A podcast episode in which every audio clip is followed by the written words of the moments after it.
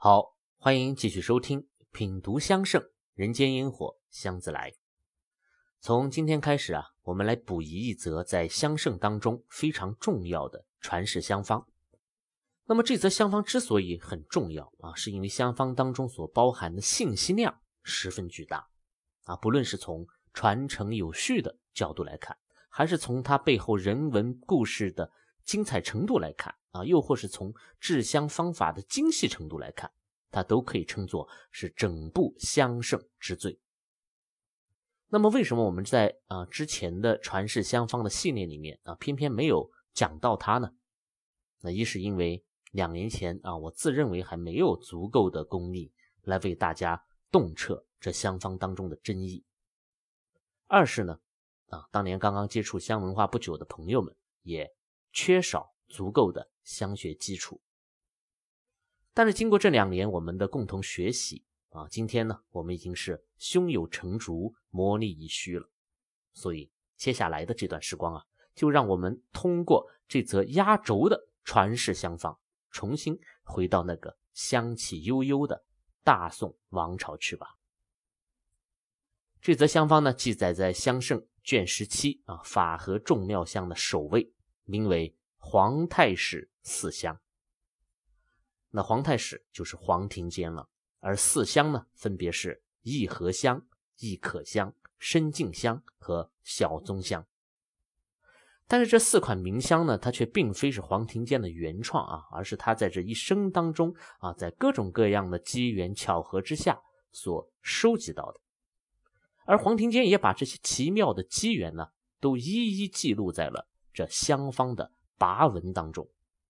所以，关于这四香的故事啊，从一开头就显得与众不同了。它不再是我们通过一个一个啊简单的香名去展开的种种联想了，而是在历史当中曾经真实发生过的香气故事。那么，按照我们讲香的惯例啊，我们首先要了解的就是黄庭坚。这个人，黄庭坚呢，被称为皇太史啊，这是人们对他的尊称了。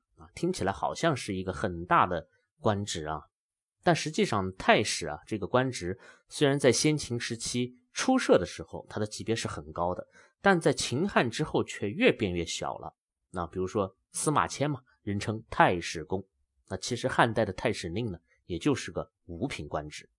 那到了宋代就更小了。啊，大约只有七品呢，啊八品的这个样子。那比如说黄庭坚，就是在快五十岁的时候才被提拔成了从七品的这个秘书丞啊，兼修国史，所以大家就叫他太史。而这七品小官啊，却已经是他的仕途顶点了。黄庭坚呢，啊，我们前面讲苏轼的时候曾经提到过啊，苏门四大学士之一啊，是苏轼的得意门生。书法也是位列宋四家啊，苏黄米蔡之中的啊。他的那个传世作品《砥柱铭》，二零一零年拍了四点三个亿，折合下来每一个字价值一百零七万。那他的诗词文章也很厉害啊，是公认的北宋大文豪。那比如说在宋代啊，还有盛极一时也是最具影响力的江西诗派，那么他就是江西诗派的开山祖师。那同时，黄庭坚呢也是儒释道兼修的大家了啊。他对于哲学思想的理解是精深至极的啊。大家上学的时候想必都学过那篇《河州记》吧？那里面写到，船头坐三人啊，中额冠而多然者为东坡，佛印居右，鲁直居左。那么这三个人就是苏东坡啊、黄鲁直和佛印。古代呢，还有一个经典的绘画题材啊，叫做《三酸图》啊，也是这三个人，他们围着一个大醋缸，正在那里品尝桃花醋。那这三个人就分别代表了儒、释、那儒家觉得酸啊，佛家觉得苦，道家呢觉得甜，那就代表了对人生三种不同的理解啊。所以等等这些吧，都能够佐证啊，黄庭坚的这个哲学修为啊，是被后人所认可啊，所称颂的。那当然还有就是他的香学造诣了啊，他除了留下了音香坊啊、汉宫香诀啊、皇太史四香等等这些经典的香方以外，那尤其是他总结的相十德，更可谓是名扬天下。那么相十德嘛，就是相的十种美德了啊。黄庭坚分别写作：感格鬼神清净心身，能除污秽，能觉睡眠。静中成有，城里偷闲，多而不厌，寡而为足，久藏不朽，常用无障。那么这十句话其实并不难理解啊，它展开来呢，就是在讲中国香的十种功用。那本身并没有太过特别的地方啊，但是普通人，那比如像我，如果想要讲清楚香的这十种功用的话，我至少需要用到四千个字。但黄庭坚呢，却只用了四十个字，就把它精辟的总结出来了啊！所以我认为这香师德啊，所反映出来的还不仅仅是这个黄庭坚的香学修养了啊，他登峰造极的这种文采，更是令人拍案叫绝。那么后来，这个香师德呢，也传入了日本啊，受到了日本香道的极大的推崇啊。所以在反哺中国以后呢，啊，我们今天啊，几乎所有的香道馆也都会不约而同的在墙上挂上这么一幅黄庭坚的香师德，那已经成为了一种约定俗成的规矩了。那么问题也就来了，在文治昌盛啊，崇文抑武、科举取士的这个大宋朝。如此才情兼备、文笔一流的黄庭坚，他怎么会只做到了一个七品小官呢？啊，大宋的官家难道就这么没有眼光吗？那么我给大家总结了一下啊，主要呢有两个原因。第一个原因呢是性格和人品的问题。大家知道这个黄庭坚的诗啊，就是学杜甫的啊，所以整个这个江西诗派也都是以杜甫的这个诗文的风格啊为主导的。那么杜甫是什么风格呀？啊，我随便啊念几句大家熟悉的啊，像“朱门酒肉臭啊，路有冻死骨啊，丹青不知老将至，富贵于我如浮云。啊，国破山河在，春城草木深啊，感时花溅泪，恨别鸟尽心。啊，安得广厦千万间，大庇天下寒士俱欢颜啊，等等等等这些。那么无一例外的是啊，我们都能从中感受到杜甫的那种。愤世嫉俗啊啊，不入污牛啊，光明磊落啊，这种人格。那么，如果用两个字来概括它，那就是受印。大家还记得我们前面讲苏东坡的那句诗吗？“杜陵评书贵受印”呢？那书法上嘛，杜甫就是主张受印的，而字如其人呢，所以他不论是人还是字还是诗，都是又瘦又硬的啊，与这五浊恶世格格不入。所以黄庭坚能够喜欢杜甫的诗，本质上就是因为他天生就与杜甫是同样这种受硬的性格。那比如说啊，黄庭坚他七岁的时候就写了一首牧童诗啊，他写道：“骑牛远远过前村，短笛横吹隔陇闻。多少长安名利客，机关用尽不如君。”你看，多么老辣铿锵的句子呀！那倘若不是史书所载，那谁能够相信这是一个七岁小儿的作品呢？啊，所以黄庭坚是个神童啊！我们今天七岁小儿恐怕连这首诗的字都还认不全呢。那么这首诗也说明了他从小就对那些机关用尽的名利客是充满了鄙夷的，这也注定了他日后肯定是个清官。所以，像黄庭坚的这种为人之道啊，为官之风，在后来文人聚集、勾心斗角的大宋朝堂，那自然是凶多吉少了嘛。啊，即使是像寇准呐、啊赵卞那样能够做到高位的清官，最后也都是难逃一劫。那第二个原因啊，主要是因为他与苏轼的关系了啊，苏门四学士嘛，那师傅都被一贬再贬啊，从汴梁贬到了海南岛。那作为学生，他又如何能够独善其身呢？啊，而且这个苏轼被贬期间，黄庭坚依然是坚持受印的啊，他对自己的老师是不离不弃，毫无疏远之心，这一点非常值得敬佩啊！当然也使得苏黄的这段情谊啊被天下人所称颂。所以在新法旧法之争啊，此起彼伏、暗流汹涌的大宋政局里面。黄庭坚的这个仕途自然是坎坷的。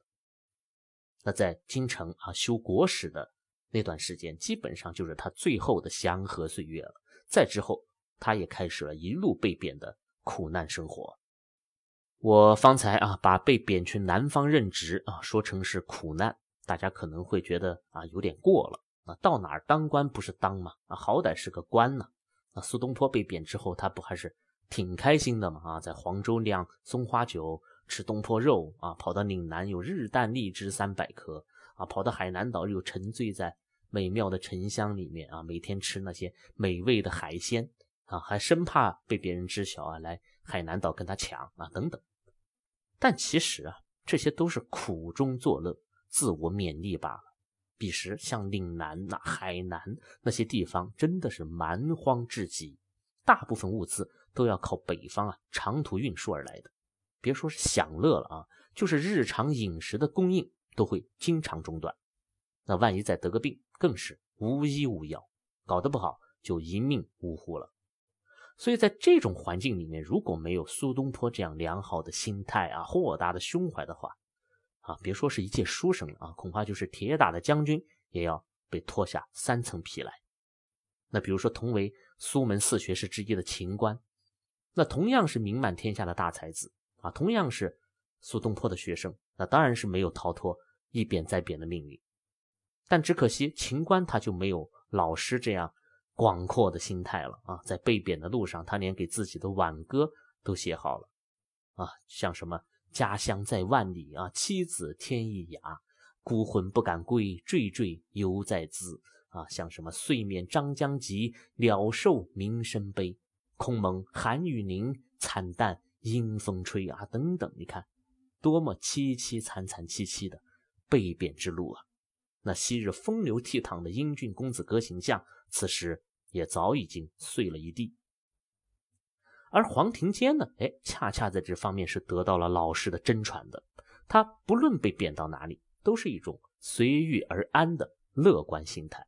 啊，他不但可以从容的去面对那些贫苦的生活，还能把那些偏远的小城啊给治理的井井有条。啊，根本没有常人的那种自暴自弃啊，或者是意志消沉。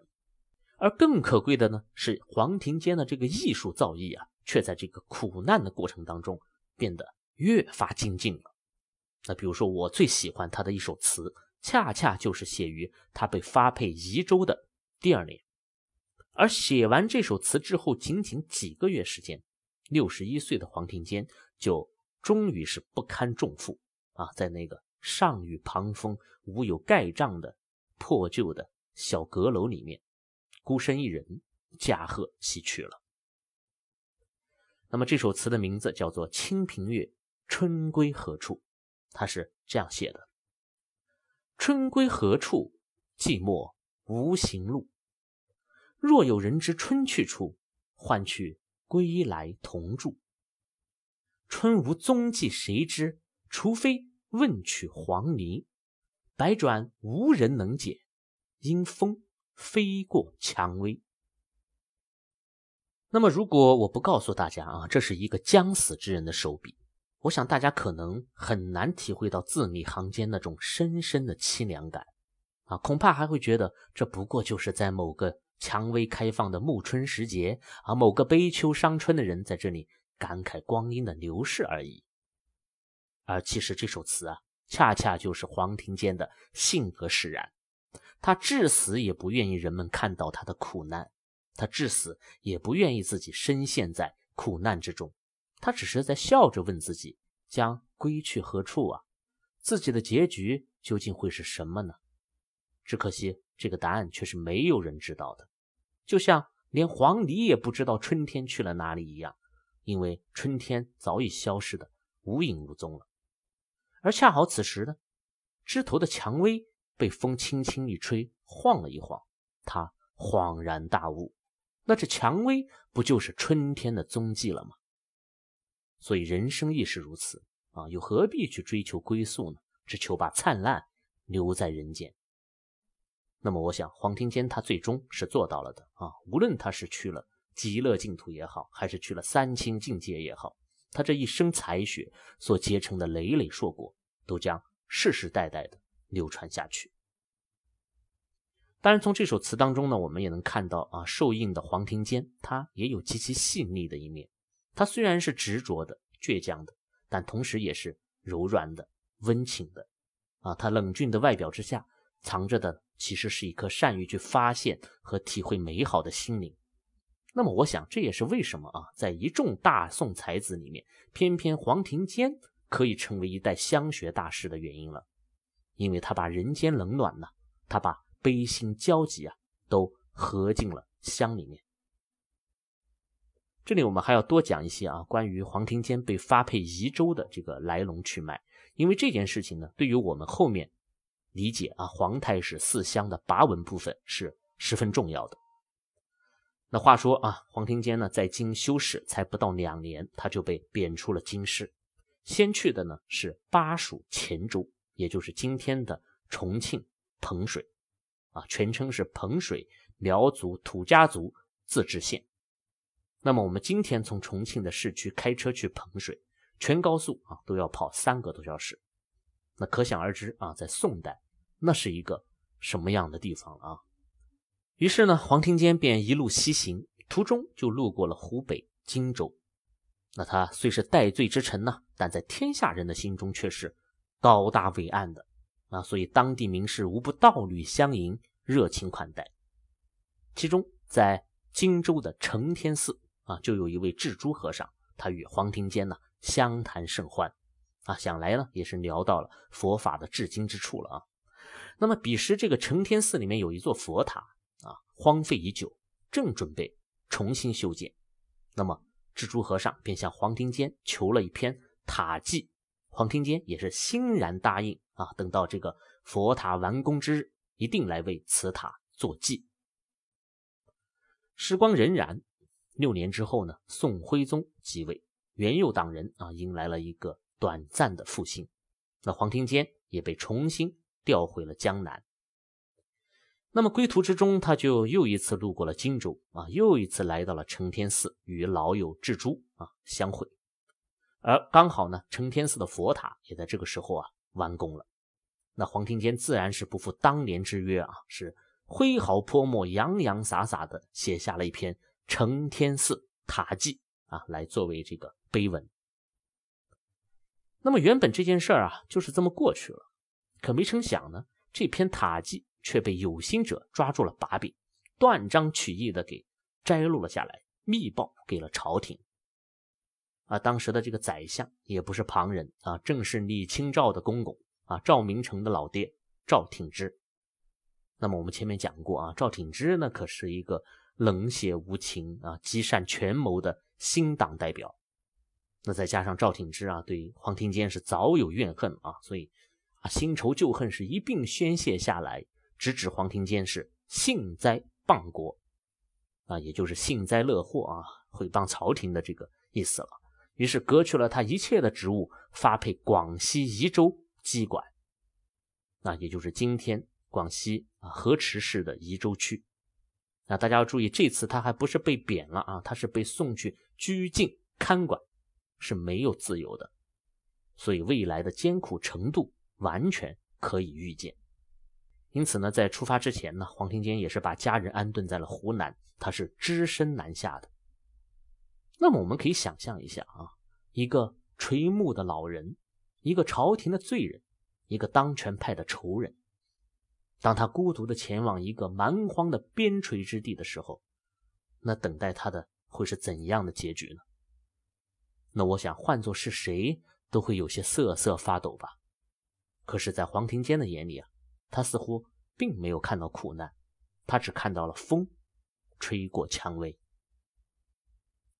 这就是黄庭坚的故事了啊。那么听我讲到这里，现在大家的脑海里黄庭坚的这个形象是不是已经从啊书本上那些单薄的文字啊，从那几句短小精悍的相识得，逐渐变得丰满起来了呢？